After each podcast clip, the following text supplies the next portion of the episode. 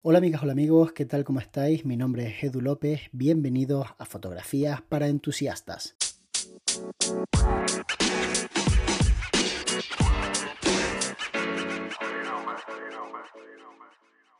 Según el Instituto Nacional de Estadística, en España somos unas 47 millones de personas aproximadamente, pero solamente 20 millones, o sea, menos de la mitad, pueden trabajar, están pues consideradas como población activa, que es como se le llama. De esos 20 millones de personas hay una tasa de paro bastante grande, de casi 3 millones y medio aproximadamente. La tasa de paro se agrava en función de la edad que tienes. Hay franjas de edad en la que es verdaderamente preocupante. Por ejemplo, la gente más joven es muy difícil que encuentren un empleo, ni que decir un empleo digno con un salario que les permita llevar a cabo una vida normal comprarse una casa, por ejemplo, algo que teóricamente todos tenemos derecho y que todo el mundo debería tener un lugar donde vivir. Y lo peor de todo, a mi parecer por lo menos, es que vivimos en un país en donde se emprende muy poco. Solamente 1,9 millones de personas son autónomas. Y además el número va obviamente bajando, porque podéis imaginaros que con esta situación que estamos viviendo es muy difícil ser autónomo y gestionar pues una situación en la que básicamente no hay entrada de dinero y tienes que tirar de capital. Si algo caracteriza al autónomo es que vive entre la espada y la pared, al filo del precipicio.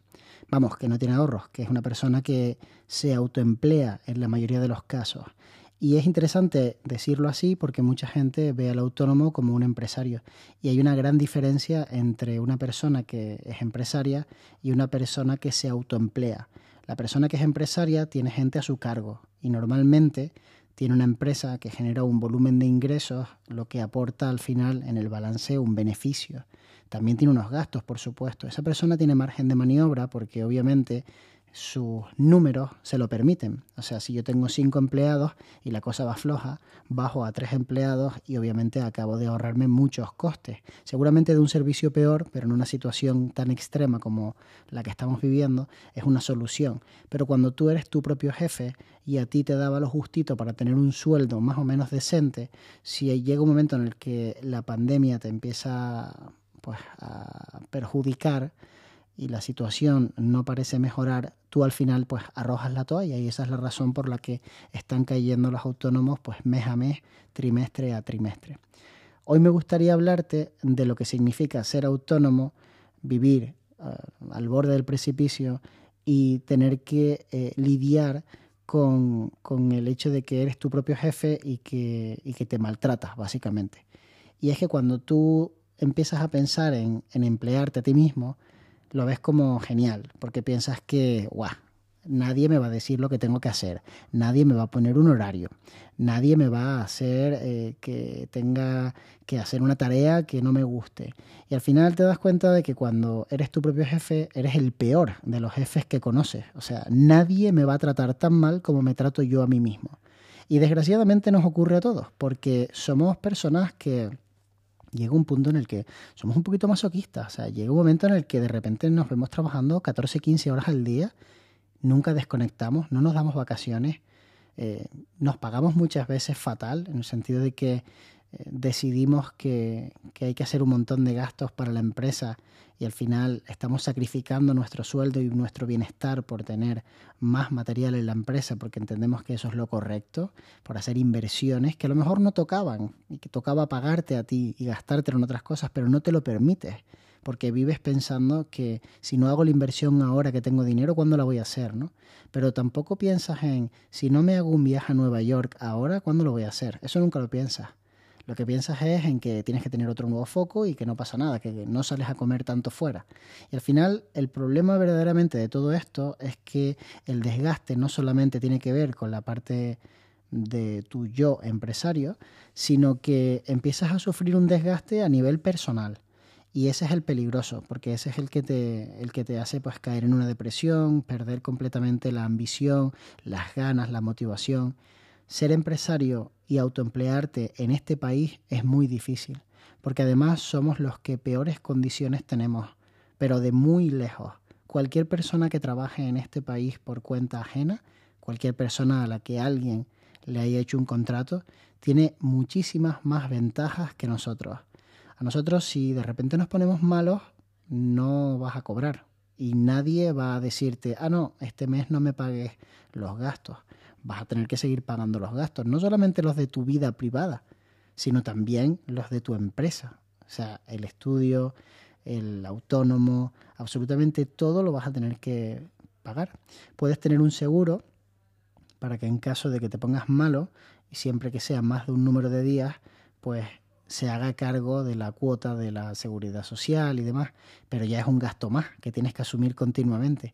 Algo que no hacen, por ejemplo, las personas cuando están siendo empleadas por, por su jefe, por una persona que les contrata. O sea, si yo voy a trabajar, por ejemplo, en un restaurante y por lo que sea tengo un accidente laboral, en ese momento yo me cojo una baja y estoy durante el tiempo que haga falta hasta que me recupere cobrando mi sueldo y además sin trabajar, tranquilito en casa. Sin embargo, cuando tú eres autónomo por cuenta propia, cuando te autoempleas, ninguna de esas cosas la tienes. Pero para mí lo más grave, que no es eso ni mucho menos, es el hecho de, que nadie te va a pagar tus vacaciones, ni te van a descontar un mes de tu cotización, ni te van a decir, oiga, usted tiene derecho a las vacaciones, pues no se preocupe que durante ese mes eh, los gastos que tenga, no, no, no, no, se da por hecho que te tienes que buscar tú la vida y dejar de trabajar. ¿Y sabéis a quién le pasa esto factura? A los streamers, por ejemplo, que nadie pone el foco en ellos, pero estas personas trabajan todos los días un chorro de horas porque no solamente estás trabajando en el momento que emites el stream, que por cierto muchos trabajan más de ocho horas al día para que sigan criticándolos en los medios tradicionales, sino que además tienes que preparar ese stream y tienes que promocionarte en redes sociales. Así que si tú streameas una media de, vamos a poner algo normal y corriente, cinco horas, te dedicas otras cinco a las redes sociales a promocionarte, a cerrar acuerdos, a mandar mails, a salir y hacer actos en donde también estás trabajando, Quiero decir con esto que prácticamente dedicas tu vida al stream. Y cuando te va bien, en este país te critican. Si te va mal, a nadie le importa, pero si te va bien, te critican y te dicen que eres un nini, que lo único que haces es ponerte delante de una cámara, en fin. Yo es que tengo una cruzada con esto de los streamers y los medios tradicionales, me parece que se les trata muy injustamente y, me parece indignante. Lo que os quería decir es que cuando tú dejas de desarrollar tu actividad, cuando tú la cesas, en ese momento nadie te da absolutamente nada. O sea, tú terminas después de a lo mejor 15 años cotizando la seguridad social y nadie te va a dar ningún tipo de prestación, ni vas a tener paro, ni vas a tener nada. Cuando tú estás trabajando por cuenta ajena, cuando tú estás trabajando por una empresa, cuando termina tu actividad, no solamente te dan paro, sino que también te dan un finiquito para que tengas una forma de volver a empezar. Entonces hay muchas cosas que te lo ponen verdaderamente difícil. Y entonces eso provoca que tú, pues como empresario, al final, como autónomo que se autoemplea, al final te conviertas en, una persona malvada contigo mismo y te den las 11 de la noche y estés trabajando en tu estudio, como estoy yo ahora mismo, por ejemplo, haciendo eh, una tarea que me hacía falta para, para poder seguir adelante con uno de los proyectos que estoy desarrollando y si no estuviese aquí en el estudio daría igual porque lo estaría haciendo en mi casa. Entonces, al final yo creo que ninguna empresa me obligaría a mí a estar hasta esta hora, porque el problema de los autónomos es que en mi caso, por ejemplo, no existe un sindicato de Eduardos que se queje de cómo le trata Eduardo sino que soy yo mismo y entonces, pues al final, o es un familiar, o es una pareja, o es un amigo el que te dice, oye, que te estás pasando bastante, ¿eh? que tienes que coger un ratito para ti también, que tienes que medir. Pero tú piensas, ya, pero es que si mido, pierdo dinero, y si pierdo dinero, no llego. Y si no llego, pues no sirve para nada todo esto, o sea, no, no me da. Entonces al final eres un poco esclavo de ti mismo. Si estás empezando y todavía estás en esa fase romántica en la que crees que te puedes despertar tarde, tener un horario bastante cómodo y organizarte, te felicito, ojalá te dure muchísimos años, pero la gran mayoría de las personas que yo conozco, a las que les va bien, son tiranos, son tiranos consigo mismo y yo me incluyo en ese grupo. Esa es la razón básicamente por la que me da tiempo a hacer tantas cosas.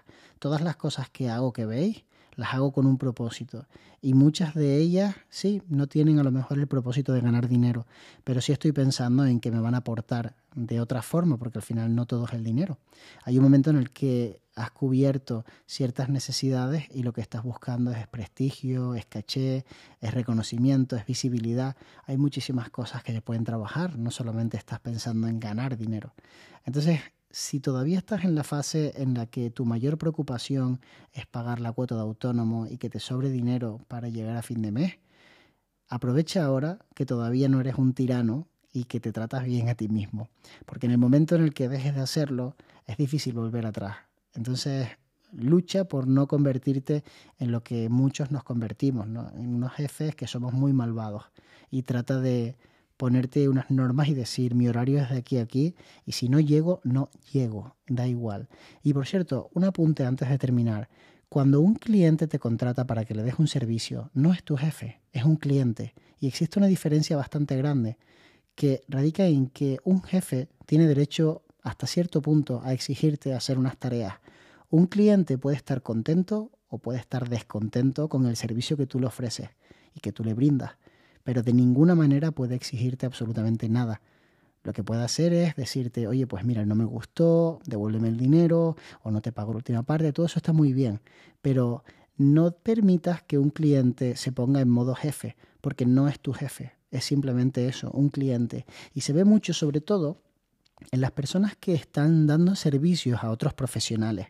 Esos otros profesionales contratan, en vez de contratar a la persona, contratan los servicios de un autónomo, que está muy bien, eso es fantástico.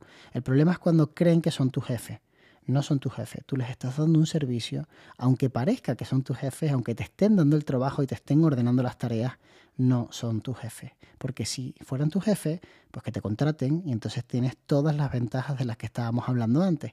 Entre ellas que cuando salgas del trabajo no tienes que seguir pensando y dándole vueltas a todas las cosas que te faltan por hacer, como voy a hacer yo ahora en cuanto me vaya a mi casa. Sino que sales del trabajo y entonces desconectas y ya estás haciendo tu vida la otra, la que mola. Espero que te haya gustado mucho este podcast y nos vemos muy pronto. De hecho, nos vemos mañana.